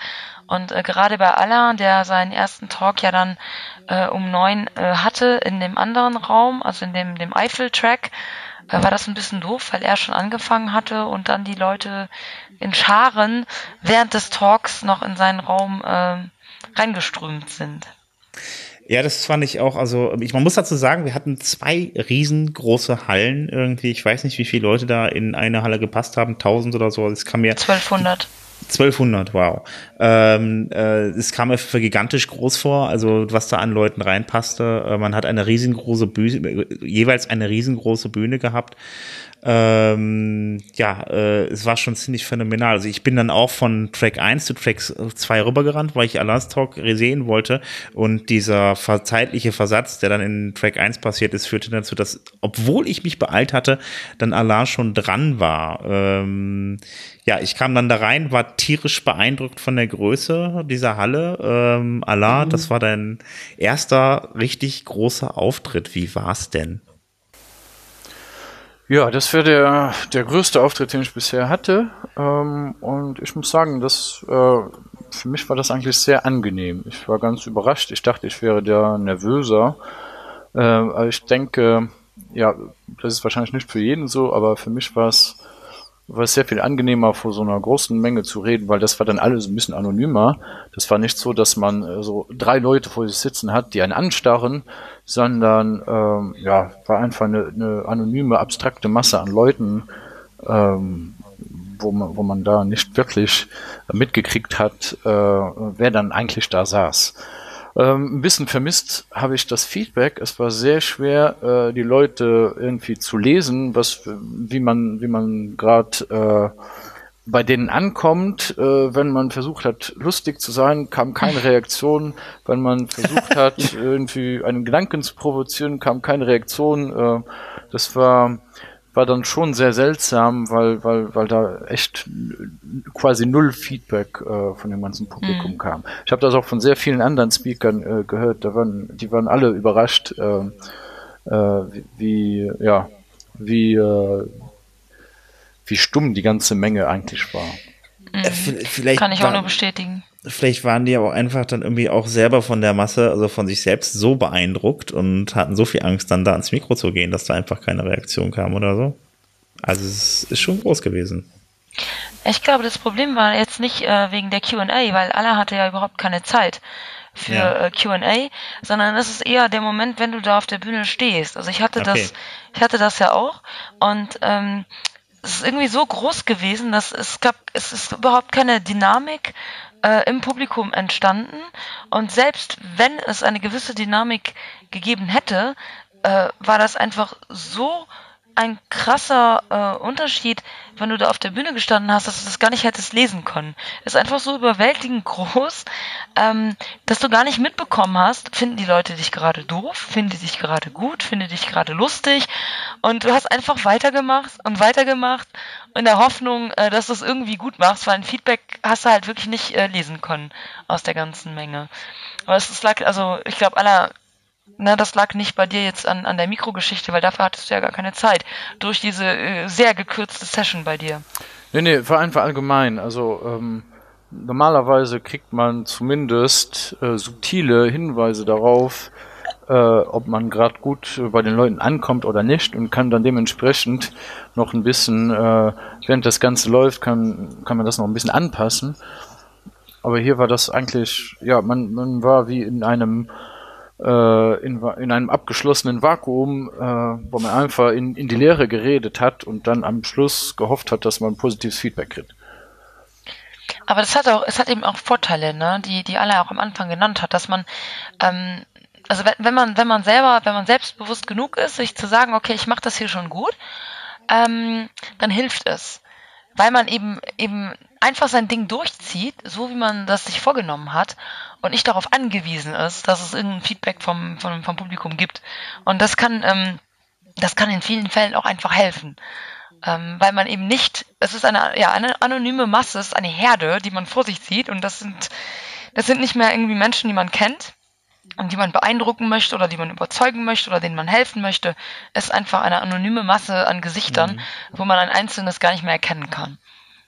Ja, eben, genau. Also, ist, also wenn man dann da im Publikum sitzt, irgendwie da sich mit Sicherheit von der Bühne keinen erkannt. Also muss man mal gucken, einfach mal die Bilder anschauen. Irgendwie es sieht schon ziemlich groß aus irgendwie. Also ich glaube, es gibt ein schönes Bild von Alain äh, von hinten irgendwie, wo der fotografiert wurde. Ist das auf Twitter oder wo ist das gewesen? Äh, wo, wo man die, wo man die Menschenmasse sieht davor. Genau. Äh, ja, das war von. Stehst äh, von äh, Olivier Gobet. Ähm, der ja, hatte genau. seine Fotos auf Flickr gesetzt und dann auch äh, mhm. ja, einen Link auf Twitter äh, gesetzt. Der hat von, von hinten dann so geknipst, dass man einen Großteil des Saals sieht, wie der dann ja, voll gefüllt ist mit Leuten. Und da kriegt man schon ein bisschen einen Eindruck davon, ähm, wie viele Leute da, da in der Tat in dem Saal saßen. Ein anderes Foto, was ich noch beeindruckender fand, ist, er hat eins von, von hinten geknipst, wo der ganze Saal eigentlich pechschwarz ist, wo alle Schirme drauf sind und wo man mich dann so an, als eine ganz kleine Pappfigur in der Mitte sieht. äh, wo, wo man einfach die, die Dimensionen des Saals so richtig wahrnimmt, weil, weil das einfach ja. so gigantisch war. Und weil dann alles drumrum schwarz und gähnend leer ist, kriegt man da äh, mit, äh, ja, in, in welcher Größenordnung das dann da ablief. Du solltest uns vielleicht nochmal die, die Links dazu geben, dann packen wir mal in die Show, Show Notes die Links zu den Bildern auf ja, Flickr, wenn sie öffentlich sind. Das wäre mhm. schön. Ähm, ja, es war sowieso, also alles eine ganz andere Dimension. Ähm, äh, diesmal auch bei den Sponsoren. Ähm, ich muss ganz ehrlich sagen, es war, wie war das letztes Jahr noch irgendwie? Es ist immer so, es gab so ein paar Tische und sowas immer, wo Leute Sponsoren irgendwie was hinstellen konnten. Das hat sich dieses Jahr deutlich professionalisiert. Also ähm, die Hälfte der großen Halle äh, war vorne ähm, ja, die war voll mit Ständen von Sponsoren. Das waren nicht mal mehr Tische, das waren richtige Messestände. Wobei das Messestände gäbe es letztes Jahr auch in Wien. Ähm, aber, in, ja. aber sehr viel kleiner und in sehr viel mehr Ecken gedrängt, weswegen das so überhaupt gar ja. nicht wirkte und man auch gar nicht so die einzelnen äh, Sponsoren fand, um mit denen zu reden. Und also dieses Jahr war es tatsächlich eine Messerhalle. Ne? Also dieses Jahr war es ja. eine große Fläche mit klassischen Messeständen hauptsächlich und äh, das, ich persönlich fand das besser, äh, weil, äh, weil wenn man an den Sponsor denkt, so wurde er mehr gewürdigt und hatte mehr Chancen, mit den Menschen in Kontakt zu treten. Und das wollen die Sponsoren ja, dafür sind sie ja da, dafür bezahlen sie ja Geld. Und ich jetzt als jemand, der sich für die Sponsoren vielleicht noch interessiert, äh, es war auch einfacher, die Sponsoren abzuklappern und äh, mit ihnen in Kontakt zu kommen, weil man eben nicht durch drei Menschentrauben durch musste, äh, um, um mal einen Ansprechpartner zu finden oder äh, ja, es war einfach, äh, man konnte keinen übersehen, keinen Sponsor und man, man kam einfacher in Kontakt mit den Leuten. Also das war sehr viel besser als in Wien. Ähm, einfach eine schöne große Halle, klassisch, wie man sich das von der Messerhalle vorstellt. Mhm. Ähm, Finde ich aber gut. Also fand ich eine gute Lösung macht das Ganze auf jeden Fall deutlich übersichtlicher als vorher. Also das war ja, wie gesagt, vorher, dann steht das, ist das so an den, an den Räumlichkeiten angepasst gewesen. Hier passt noch ein Tisch hin, da passt noch ein Tisch hin und da kann man auch noch einen hinstellen irgendwie und das war wirklich halt strukturiert und da konnte man dann auch schön durchgehen und man hatte halt auch Platz bei den Sponsoren und konnte halt auch mal in Ruhe mit den Leuten reden. Also, ja, ich fand, ähm, also ich, ich sehe das auch wie Marc. Ich finde das im Grunde genommen äh, eine sehr äh, schöne und gute Entwicklung, ähm, weil die Sponsoren, man darf das einfach auch nicht vergessen, die Sponsoren machen diese Events möglich. Und ähm, ich finde es bei manchen WordCamps teilweise ganz schade, dass die Sponsoren so ein bisschen, ja, überspitzt gesagt, wie ein notwendiges Übel äh, äh, präsentiert werden. Ne? So, das heißt, wir, wir wollen euch eigentlich gar nicht da haben, aber wir müssen euch ja da haben. Und ähm, hier war das wirklich so, dass jeder die Möglichkeit hatte, mit den Mitteln, die er auch mitbringen wollte, ähm, sich schön zu präsentieren. Und das war überhaupt nicht so, dass das deswegen irgendwie Teilnehmer äh, äh, zugespammt wurden oder dass denen irgendwas aufgedrängt wurde. Das war in, in, in der ganzen Mentalität genauso wie bei anderen WordCamps auch, nur dass die halt die Möglichkeit hatten, ähm, sich schön zu präsentieren und eben nicht da irgendwo in der Ecke stehen und, und im Gedrängel. Und wie Marc so schön gesagt hat, dass man, wenn man Interesse hat, sich mit den Sponsoren zu unterhalten, und das war bei mir auch der Fall, dass man das richtig schön tun konnte. Und es war eine eine, ähm, ein wirklich gutes äh, Feeling, denke ich, auf beiden Seiten, bei den Teilnehmern wie auch bei den Sponsoren. Und ähm, ich würde mir wünschen, je nach Möglichkeit eben, äh, die die kleineren WordCamps auch haben, dass das halt, ähm, dass das halt mehr äh, so passiert. Vielleicht nicht in der Größe mit den Ständen, aber dass die Sponsoren einfach auch mehr äh, eine schöne Möglichkeit bekommen, sich äh, gut zu präsentieren. Ja, man, man darf auch nicht, äh, man darf auch nicht vergessen, also es geht dem wahrscheinlich sehr vielen Leuten von uns so, äh, viele Leute von uns ähm, verdienen damit Geld. Ich habe gestern mit Allah nochmal schön darüber gesprochen, das fand ich sehr interessant, ähm, dass man das auch irgendwie vielleicht auch mal im Hinterkopf behält und dass das Ganze halt eben auch äh, nicht nur Community ist, sondern dass das Ganze halt eben auch ähm, äh, so ein Stück weit dann doch auch Business ist und wir leben alle davon und äh, so toll wir die Community äh, finden, wir brauchen auch die Sponsoren und das Geld, was dahinter ist, damit diese Community am Leben erhalten bleibt. Genau. Genau. Ähm, ja, ich habe jetzt meinen eigenen Fidget Spinner. Wahnsinn. Ich wollte nie einen haben, jetzt habe ich einen. Geht mir ähnlich. Geht dir ähnlich. Ich nutze ne? ihn gerade aktiv. In diesem Ach, Augenblick. echt? Ja. Tatsächlich. Meiner ist noch eingepackt. Also äh, ich habe das mitbekommen. Also die Leute, die ähm, die dann wie ich dann mal die Runde gemacht haben. Ich weiß nicht, ob du das warst, Marc, oder jemand anders von von von unserer äh, von unseren Leuten irgendwie ähm, mit einem leeren Rucksack hingekommen, mit einem vollen Rucksack äh, mittags wieder gegangen, um den für den Rest noch mal zu leeren. Ich war es nicht, aber ich weiß, wer es war, ja. Hm, Okay, wir nennen keine Namen. Genau. Ähm, also es wurde da kräftig verteilt und kräftig Werbung gemacht und Ja, äh, toller ja. Swag. Es gab schon einen coolen Swag, wirklich. Ja, nur leid, leider gab es den Wapun nicht umsonst, ne? Also den, den, Mm. den, den, den, den Muster. Aber den kann man kaufen im, im, im Shop, im Genau. äh, WordPress-Shop. Dann kann man mich jetzt dann noch zu dem Word, äh, äh, WordPress, nee, WordCamp Philadelphia, WordCamp US, äh, Wapu, kann man dann noch äh, ein, ein äh, was ist das für einer gewesen? Französischer, oder? Ja. Ja, da hat ein Baguette. Mit, mit, Nürn ich, mit ja. Nürnberger Würstchen. Ein Baguette und ein Beret. Es war kein Baguette, Okay. es war ein Nürnberger Würstchen, ganz eindeutig. Wunderbar. ähm, ja gut, und jetzt mal ein bisschen wegzukommen von den Sponsoren. Ähm, die Sessions, ähm, was waren denn ähm, eure Lieblingssessions? Und ich habe schon gehört, also ich fange jetzt einfach mit Carol an, du hattest ja, glaube ich, elf Sessions gu- geguckt oder gucken müssen, ähm, wie ich gestern mitbekommen habe. Was war deine Lieblingssession? Also elf plus die meines Mannes natürlich, ne? Also zu- ein, ein glattes Dutzend habe ich mir angeguckt. Und ähm, ja, meine Favorites. Ähm, ich habe, also mir hat sehr ähm, die Session gefallen von Joshua Stravel, ähm, weil sie für mich einfach sehr zugänglich war. Das war jetzt nichts, ähm, ich meine, die Leute, die mich kennen, wissen, dass ich keine Person bin, die jetzt ein großes, großes technisches Background hat. Und viele Talks waren für mich einfach nur schwer äh, zugänglich. Und äh, Joshua Stravel hat halt wirklich, das war ein Business Talk, aber äh, sehr interessant und ähm, der hat, der hat einfach eine große, äh, eine große äh, Firma aufgezogen. Das Thema war ähm, Five Ways uh, how you can uh, how, how nee, five ways sabotaging your uh, business plus two proven ways to uh, to success irgendwie sowas. Ich weiß jetzt nicht mehr genau auswendig. Aber es war ein Business Talk und ähm, ich fand das super spannend. Ne? Der hat halt auch so ein paar Wahrheiten ähm, ausgesprochen, ähm, die halt nicht so schön sind, die man nicht so gerne hört, wo man nicht so gerne drüber nachdenkt, wenn man eine, eine, eine, Firma oder eine Agentur hochzieht. Äh, zum Beispiel, dass es halt auch mal nötig ist, äh, Leute, die äh, dem Spirit äh, der Firma nicht gut tun und auch nicht produktiv sind, dass man die halt entlassen muss. Und wenn man das nicht macht, ähm, dass man sich dann halt selber sabotiert. Und ähm, ja, es war ein sehr interessanter Talk und es ist auch ein sehr interessanter Speaker, der einfach eine, eine sehr gute Art auf der, auf der Bühne hat.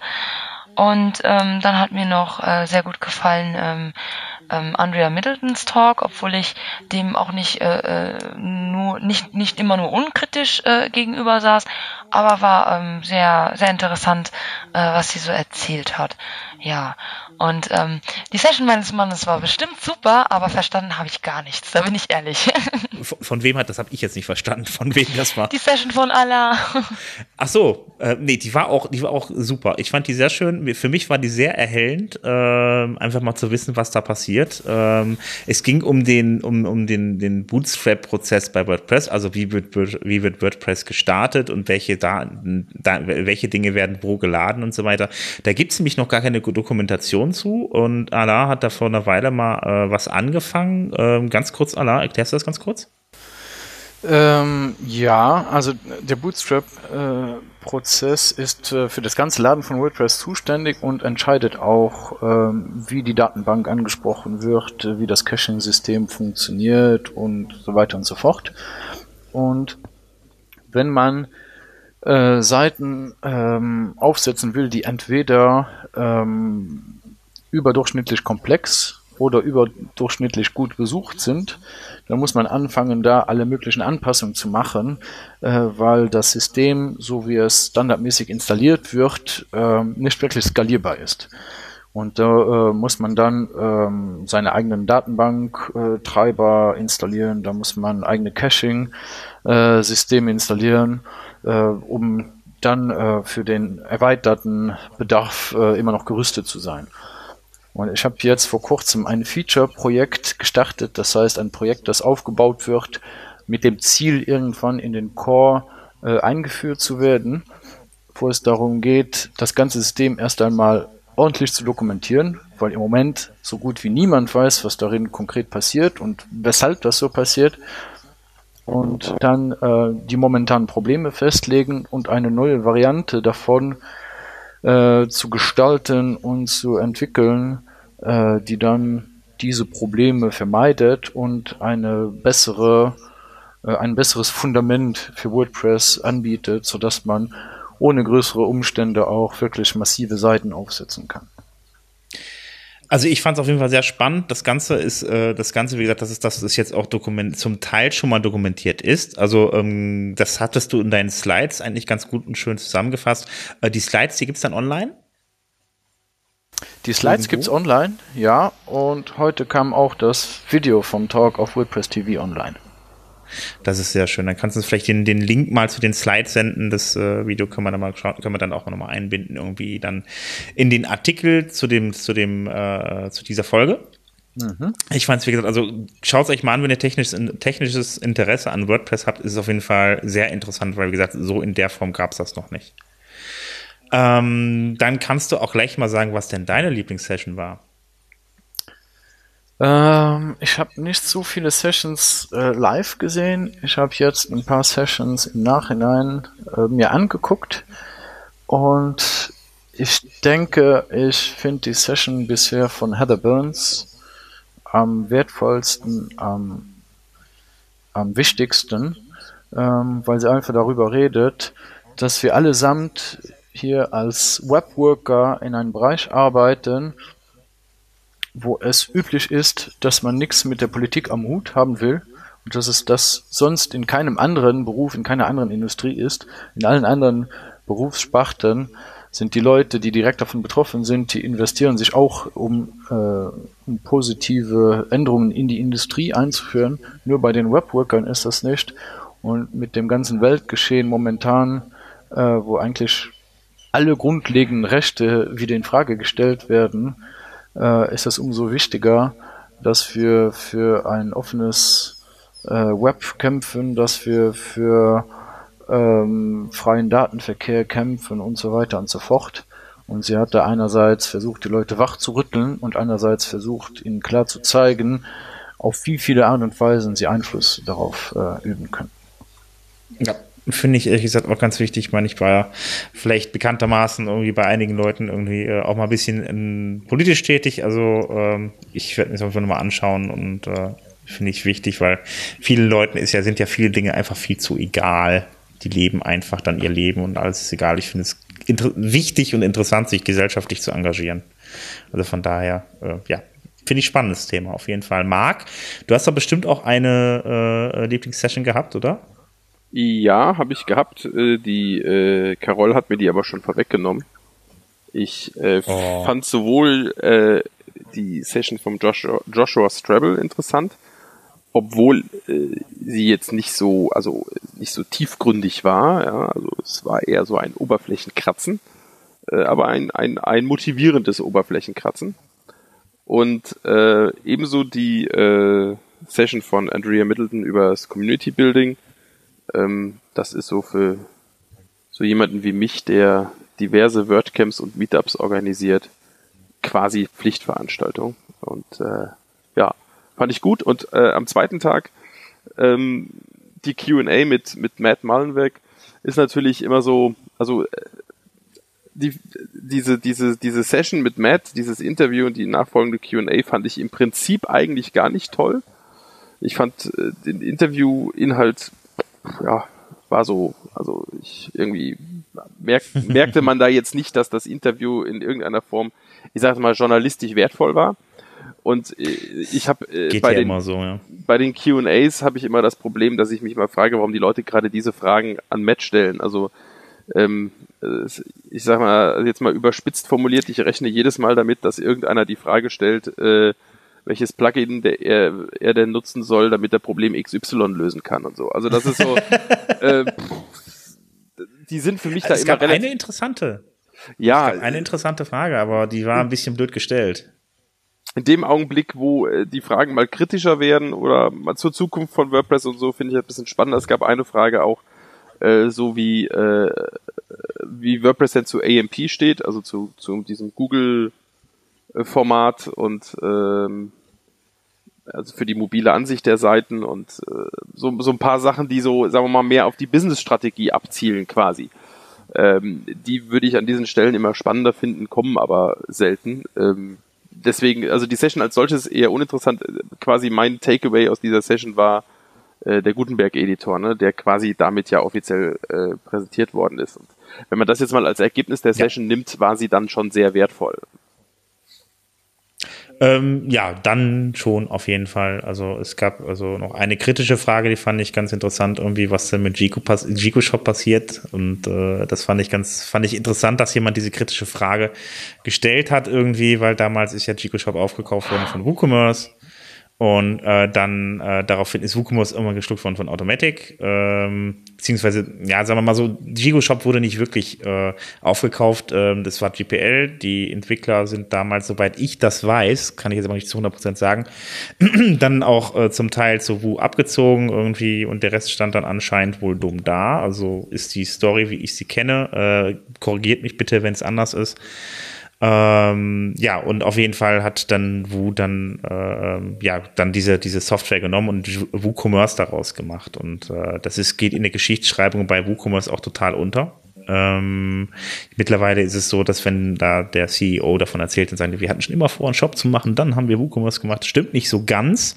War ein bisschen anders. Gigo Shop fällt da komplett unter den Tisch und äh, dann ging es halt dann der Frage darum, halt eben, könnte man vielleicht den Leuten, die das eigentlich ursprünglich erfunden haben, irgendwie nicht vielleicht auch noch was von diesen äh, 26 Millionen, die dann dafür gezahlt wurden, vielleicht noch abdrücken irgendwie, weil sie ja vom Prinzip her die Basis, Basis dafür bereitet haben. Also und dann, äh, na, war sichtlich unangenehm irgendwie, äh, kein tolles Thema für Matt und an der Situation gewesen. Aber interessante Frage fand ich eigentlich. Also ist ein bisschen Businessbereich rein und äh, naja, ist irgendwie äh, äh, ja dann doch äh, ja schnell abge ja weg gewesen die Frage. Also die wurde schnell abgewürgt dann irgendwie. Du, du meinst und, äh, schön drum herum geredet. Du meinst die von Matt so so so bezeichnete unbestätigte Summe, ja? Also, ja, ja, genau, genau, diese 26 Millionen. Die ja, unbestätigte Summe. Sein, ja. ja. Also es ist alles sehr viel mit, mit, mit Gerüchten und so weiter. Äh, man weiß nichts Genaues. Von daher, äh, ja, man nimmt es an, definitiv. Das fand ich auch noch ganz interessant irgendwie. Ansonsten war meine Lieblingssession natürlich die für Allah und äh, und äh, ähm, ja, das wäre es eigentlich auch. Nee, war nicht ganz übers WordCamp. Ähm, es gab noch eine Sache, ähm, äh, das, das, das Essen auf dem WordCamp. Ähm, das ist auch eine Sache, die mir wirklich sehr am Herzen liegt ähm, die ich auch des Öfteren schon einmal erwähnt habe, ähm, auch auf diversen WordCamps, wo ich war. Ähm, äh, wir hatten das auch in Deutschland so schon, schon gemacht. Wir haben das Essen in Papiertüten gepackt und ganz viele Sachen drumherum gepackt und so weiter. Dann, ähm, das ist so die Sache da gewesen irgendwie, dass wir das hatten wir dann in, in Nürnberg, haben wir dann äh, in Deutsch, haben wir dann halt eben in Nürnberg damals auch darüber gesprochen und äh, ich glaube, dass wir uns alle einig, dass wir es in Deutschland nicht mehr machen. Ähm, in, dann ist es dann noch in Mailand passiert, dann ist das Ganze halt eben auch noch mal letztes Jahr in Wien passiert. Also man kann sich mal vorstellen, man nimmt mal fünf Papiertüten in die Hand, die alle vollgestopft sind mit irgendwie, ja, mit dem Müll, den man dann in dem, in dem das Essen verpackt war, was in den Tüten war, mal fünf Stück in die Hand, da hat man schon echt beide Arme voll. Und jetzt kann man sich ungefähr vorstellen, wie das bei zwei zweieinhalbtausend Leuten aussieht mit den Tüten. Und äh, da, da fällt auf jeden Fall jede Menge Müll an. Meine Meinung ist dazu, ist es nicht so kompliziert, ein Buffet zu bestellen, echte Teller und echte Messer und Gabel zu benutzen. Also ähm, das ist so mein Ding, wo ich meine, was ich wirklich auch die Reaktion von vielen Leuten hatte, dass es, äh, äh, dass man das hätte auf jeden Fall deutlich besser machen können. Mir geht es gar nicht um die Qualität des Essens, das kann natürlich variieren, man muss natürlich viele Leute dann da irgendwie äh, verköstigen. Man kann auch vielleicht mal ein bisschen Pech mit dem Caterer haben, aber man kann auch ganz klare Ansagen machen, wie man das Essen geliefert haben möchte.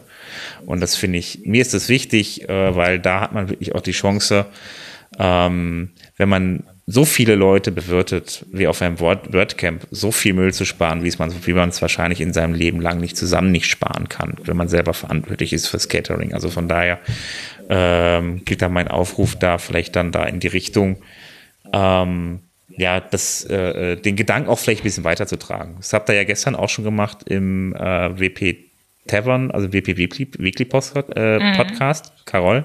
Ja, also ich habe es gestern auch angesprochen, ähm, weil es mir auch ein bisschen auf dem Magen lag. Und ähm, es war, es war wirklich, ähm, es war einfach unnötig, was da an, an, an Plastik und Verpackungen ähm, alles produziert wurde. Ähm, ich meine, es gab Sandwiches und äh, Obst. Und ähm, da braucht man irgendwie nicht ähm, jedes Mal äh, alles Mögliche an Plastikbesteck dazu und man hätte das wirklich anders lösen können. Ist, ich, ich würde mich, es würde mich interessieren, warum es nicht anders gelöst wurde, ob man vielleicht ähm, sich dessen nicht bewusst war.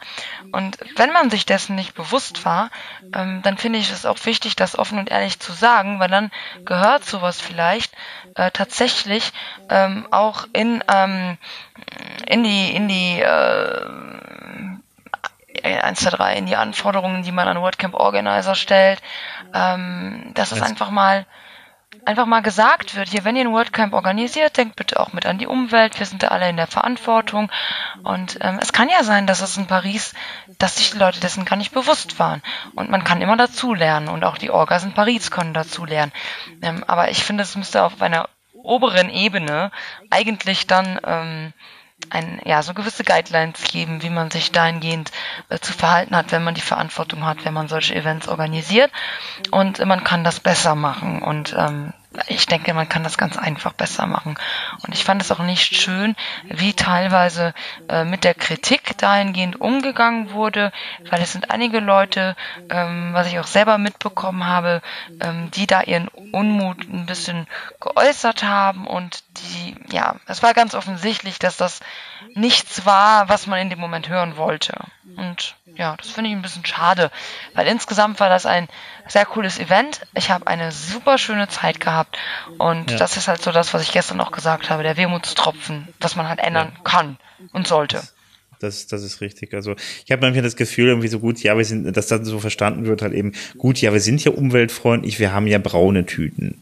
Also recycelte Tüten. Und dann denkt man sich auch so, okay, äh, gut. Ähm, man kann zum Beispiel auch Müll trennen, geht auch ging da nicht. Also, naja, egal. Also das ist ein Thema für sich. Ähm, wie gesagt, also das kann man ja im Hinterkopf behalten. Irgendwie, wenn es da mal Diskussionen gibt, irgendwie würde ich mir wünschen, dass die das irgendwie vielleicht irgendwann mal in so einen Code of Conduct oder ins Organizer Handbook mit reinbringen können. Irgendwie, dass das irgendwie zur Pflicht wird, dass man dann halt eben dann da auch drauf achtet. Also ich finde so so ein Satz wie Be environmental friendly jetzt nicht so tragisch, wenn man mhm. den auch in den Code of Conduct äh, packt. Das passt sowohl auf die Leute, die dann vor Ort sind, dass sie da ihren, dann, dass sie für ihren Müll Sorge tragen, als genauso für die Organisatoren. Nach dem Organizer Handbook habe ich eben gesucht, wo ich die Worte nicht gefunden habe. Ich finde, da gehört sowas rein. Also absolut. Ja, eben, genau. Ähm, ja, dann gab es noch eine Afterparty ähm, und äh, dann war das Wochenende auch schon wieder zu Ende. Wollt ihr noch was zur Afterparty sagen, loswerden irgendwie? Also ja, ich habe mich gut amüsiert und ich weiß nicht mehr alles. nee, war echt, äh, war echt sehr lustig. Da ist äh, jemand mit der Heubrause aufgetaucht. Ähm, Komisch, so ein, ein? Ein, Herr, ein Herr mit Hut, um keine Namen zu nennen. Und hat da Ahoi-Brause äh, verteilt. Das war super lustig, wenn wir dann Menschen aus ähm, aller Welt ein, ein Stück deutsche Kultur äh, nahe bringen durften. Äh, wir haben das natürlich nicht mit äh, Wasser äh, getrunken zur ähm, ja, zur Mehrheit und äh, ja, war, sehr, war ein sehr lustiger Abend. Ähm, das Problem war, dass ähm, nach zwei, drei äh, Runden Wodka Ahoy äh, man dann auch schon sehr, sehr lustig dran war, weil es sehr schwierig war, auf dieser Party etwas zu essen zu bekommen, weil sich unglaublich lange Schlangen gebildet hatten, weil alle Menschen auf einmal aufgetaucht sind und die Caterer äh, überhaupt nicht diesem Ansturm gewachsen waren. Und ähm, ja, so ist es dann so, dass die Leute dann erstmal angefangen haben, sich ein bisschen zu entspannen und ein bisschen was zu trinken und dann irgendwie drei Stunden später erst äh, ihr Essen ähm, dann greifbar hatten. Es war also ein lustiger Abend. Also das hast du sehr diplomatisch ausgedrückt, Carol. Ähm, ich finde es schön, dass der Mann mit dem Hut die Frau mit dem Hut getroffen hat und die, die, die, die Leute aus den anderen Ländern mit Ahoi-Brause belustigt haben. Das hatten wir auch schon in den USA gehabt. Die haben immer gestaunt, was das denn ist, probierten, waren total begeistert und seitdem schleppt Robert äh, die Ahoi-Brause auf jedes internationale Event mit sich rum. Ist. Du solltest den Namen doch ja, nicht nennen. Oh, scheiße, Mensch. Der, Kannst du rausschneiden. Kannst du rausschneiden. Ach, Mensch, also in, in, in, Kombination, in Kombination sind diese beiden Hüte sehr, äh, sehr, sehr, sehr gefährlich. Also das, ähm, denen sollte man aus dem Weg gehen, wenn die im Doppelpack auftreten. Um, ja, ich habe schon ein bisschen Angst, muss ich sagen. Gut, okay. Ähm, jetzt haben wir unseren Recap. Ähm, wir sind jetzt auch schon bei äh, einer Stunde. Boah, meine Güte, ist die Zeit vorbeigegangen. Du liebe Güte, viel zu lang, aber egal. Wir müssen noch die Termine machen. Ähm, ich gehe die ganz kurz durch. Wir haben ähm, WordPress-Meetups. Wir haben Hamburg am 27.06. um 19 Uhr. Da werde ich wohl voraussichtlich sogar persönlich mal aufschlagen. Hallo. Oh. Ähm, ja, äh, ich wollte eigentlich zum Meetup Eifel gehen, was ich jetzt gleich noch nennen werde. Äh, aber da bin ich halt eben vom Dienstag bis Donnerstag leider in Hamburg beim Kunden. Dann werde ich dann aber das Meetup dort mitnehmen. Von daher, also äh, bin ich mal gespannt, wie es wird. Ähm, am selben Tag, am 27.06. um 19 Uhr auch, ist das Thema HTMLs, äh, HTMLs WordPress heißt das Ganze, beim WordPress Meetup in München. Da geht es darum, wie man ein Template baut für WordPress. Ähm, dann, ähm, wie gesagt, schon am 28.06. das WordPress Meetup in der Eifel in Gerolstein. Ich hoffe, ihr äh, kommt dahin, wenn ihr aus dem Raum, äh, aus der Eifel kommt. Äh, das ist am 28.06. um 19 Uhr in Gerolstein. Ähm, Alain und Carol, ihr seid auch da. Wo genau ist das? Das ist im Studienkreis in Gerolstein. Okay, was ist das? Der Studienkreis, schade, dass wir Birgit nicht dabei haben. Der Studienkreis ähm, organisiert ähm, Nachhilfe in diversen Formen ähm, für Schüler ähm, von diversen Altersgruppen. Also ich bin jetzt nicht hundertprozentig die richtige Ansprechpartnerin, aber das liegt halt sehr schön zentral im Zentrum von Gerolstein und ist auch ein, gibt sehr gute Parkmöglichkeiten. Und äh, ja, da treffen wir uns dann um 19 Uhr am Mittwoch. Ja, da bin ich mal gespannt. Ähm, also ich wünsche euch auf jeden Fall viel Spaß. Leider bin ich nicht dabei. Vielleicht das nächste Mal irgendwie. Ich hoffe, dann passt das mal mit dem Termin, weil letztes Mal hat es nicht geklappt, dieses Mal hat es nicht geklappt. Ich hoffe, alle guten Dinge sind drei, dann, dass es dann mal klappt. Wir kriegen das schon hin. Irgendwie, ne? Genau. Ja, dann haben wir das WordPress Meetup äh, in Freiburg. Ähm, das ist das, äh, das ist am 28.06. auch, auch um 19 Uhr. Dann hätten wir noch das WordPress Meetup in Berlin am Donnerstag, dem 29.06. um 19 Uhr. Das ist wieder bei Microsoft, sofern ich mich dran erinnere. Genau, da hatten wir auch unseren Contributor Day äh, auf unter den Linden. Ähm, dann haben wir noch das WordPress Meetup in Paderborn am 4.7. um 19 Uhr mit dem Thema WordCamps und Co. Da soll es auch einen kleinen äh, Erfahrungsaustausch über das WordCamp EU geben. Dann gibt es das WordPress Meetup in Bonn am 5. Juli um 19 Uhr, dann noch das in Wien auch am 5. 5. Juli um 19 Uhr. Und die ganzen, ähm, die ganzen Informationen zu den Meetups findet ihr wie immer auf wpmeetups.de. Da kommt noch was, das wolltest, hast du da eingetragen, Carol? Ja, ähm, es äh, gibt ja in, ähm, im September wird es ein äh, neues WordCamp in den Niederlanden geben, das WordCamp Nijmegen. Wie sprichst du das nochmal aus, Sven? Äh, ich sag also ganz deutsch, ganz platt deutsch, was auf den deutschen Autobahnschildern steht. Da steht Nimmwegen. Okay, also WordCamp Nijmegen oder WordCamp Nimwegen.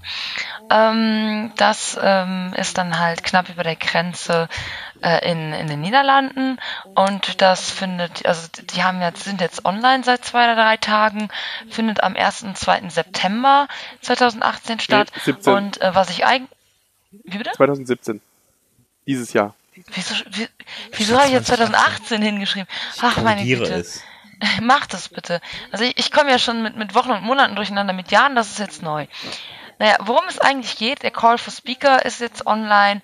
Ähm, also wenn es da irgendwie Interesse gibt, in, in den Niederlanden ähm, als Speaker mal aufzutreten, das äh, ist dann eine coole Gelegenheit.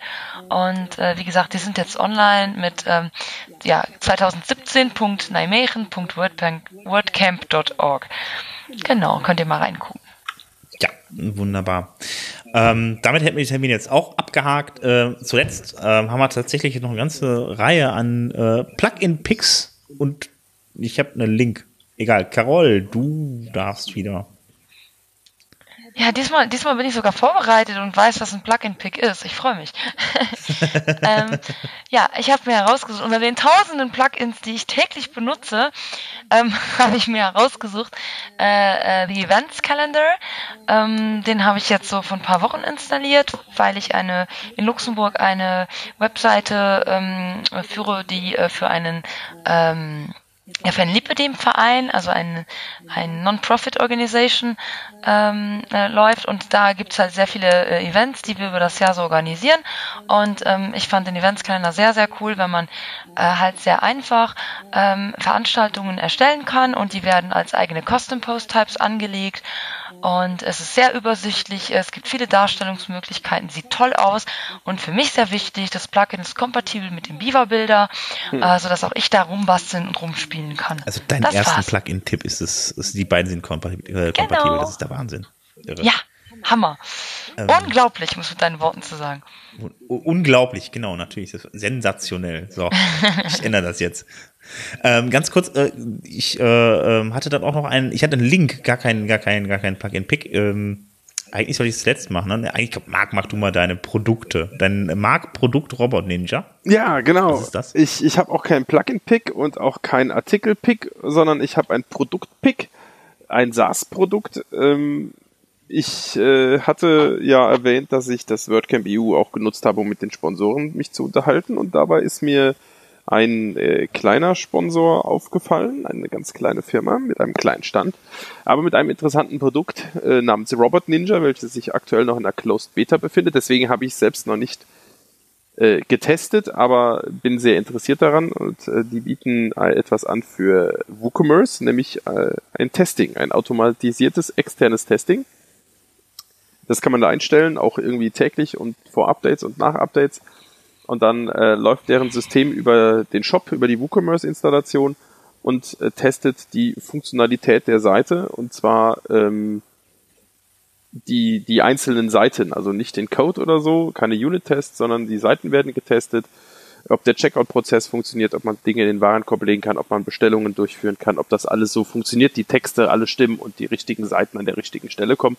Was im WooCommerce-Umfeld ja nicht so ganz unbedeutend ist, zum einen, um Geld zu verdienen, damit die Bestellungen funktionieren und zum anderen, weil man ja mit den Updates hin und wieder äh, mal so ein bisschen Ärger hat. Ist also etwas, äh, eine sehr interessante Funktionalität, äh, die wohl nach deren Aussage zum jetzigen Zeitpunkt äh, mit deutschen Shops, die mit Germanized oder German Market versehen sind, wohl nicht funktionieren würde. Ähm, aber sie wurden von ausreichend vielen Menschen aus dem deutschen Raum auf diese Notwendigkeit hingewiesen und äh, ich hoffe in Kürze mal Zugriff zur Closed Beta zu bekommen und äh, bin mal gespannt, wie sich dieses Produkt entwickelt und ob das tatsächlich eine Marktreife erreicht, die wir hier in Deutschland auch nutzen können. Ist für mich auf jeden Fall auch sehr spannend. Also, ähm, weil ich auch selber, wie gesagt, WooCommerce-Produkte äh, verkaufe. Ähm, von daher, ich werde es definitiv mal austesten. Allah, du hast auch noch ein Plugin. Äh, ja, äh, und zwar ein Plugin von Andrei Sevchenko, den die meisten als Rarst kennen, äh, das ich auf vielen Seiten drauf habe, einfach um einen äh, Überblick über die Seite zu behalten. Das Plugin heißt äh, Labs und das ist ein sehr äh, leichter Profiler, der einem in der Admin-Bar äh, einfach nur anzeigt, wie lange die Seite äh, brauch, gebraucht hat, um zu laden. Und wenn man mit der Maus darüber geht, dann sieht man so eine Timeline. Wie lange haben die Plugins gebraucht, wie lange hat, hat das Theme gebraucht, wie lange haben die einzelnen äh, Queries gebraucht. Und das ist sehr praktisch, weil äh, es ist im Gegensatz zu einem normalen Profiler bremst es die Seite nicht komplett runter, wenn man das benutzt. Deshalb ist das gut, um einfach mal immer wieder zwischendurch zu sehen, ob alles noch im Reinen ist mit der Seite. Das gibt's leider nicht im Plugin-Repository, das kann man aber äh, über äh, GitHub äh, leicht downloaden. Wunderbar.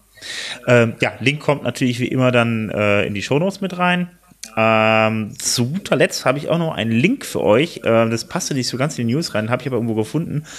Ähm, äh, in, in, äh, bei WP Tavern habe ich das gefunden, genau. Ähm, das ist eine Seite, ähm, ihr kennt das ja, wenn ihr dann irgendwelche Plugins, nee, nicht Plugins, wenn ihr Themes baut, dann müsst ihr halt eben wissen, wie sieht die, Tem wie sieht die Template-Hierarchie aus? Also welches Template überschreibt welche, äh, welches Ursprungstemplate und so weiter. Und da gab es bisher immer so ein Bild, was ich immer irgendwie kurz gegoogelt habe und äh, das dann genommen habe. Jetzt gibt's aber dann eine Seite, die heißt wphierarchy.com.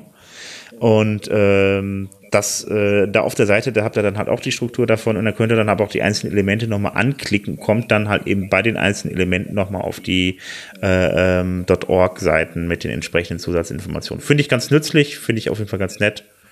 Äh, kann man immer wieder mal gebrauchen. Also von daher, ähm, ja, deshalb das hier drin in den Links und nicht in den News. Ja, damit haben wir's. Ähm, ja, ich bedanke mich bei euch allen, dass ihr mit dabei wart. Schön, dass ihr äh, ja, die Zeit gefunden habt. Und ähm, ja, ich sag dann einfach mal bis bald. Ja, danke, dass wir dabei sein durften und dass ich dabei sein durfte. War eine Freude.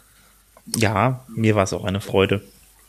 Ja, danke ebenso. Ähm, ich äh, überlege mir das mit dem Erklärbären. Ähm, vielleicht ist das ja eine alternative Karriere, die ich verfolgen könnte. okay, alles klar. Besprechen. Ja, also, wir dealen das dann gleich aus. Ich, Wunderbar. Ich freue mich schon auf den zweiwöchentlichen äh, alternierenden WP Sofa Erklärbär Podcast, der alle Dinge regelmäßig im WordPress-Umfeld erläutert. Also ich, äh, ich würde ihn hören. Ist, ist das so eine, so eine TV-Sendung für Entwicklerkinder? Ja. Oh mein Gott. Wir machen Langsam das mit, mit Bild, ja, mit Bild auf jeden Fall. Äh, ja, dann würde ich sagen, vielen lieben Dank und äh, ja, bis zum nächsten Mal. Macht's gut. Ciao. Tschüss. Tschüss. Bis dann.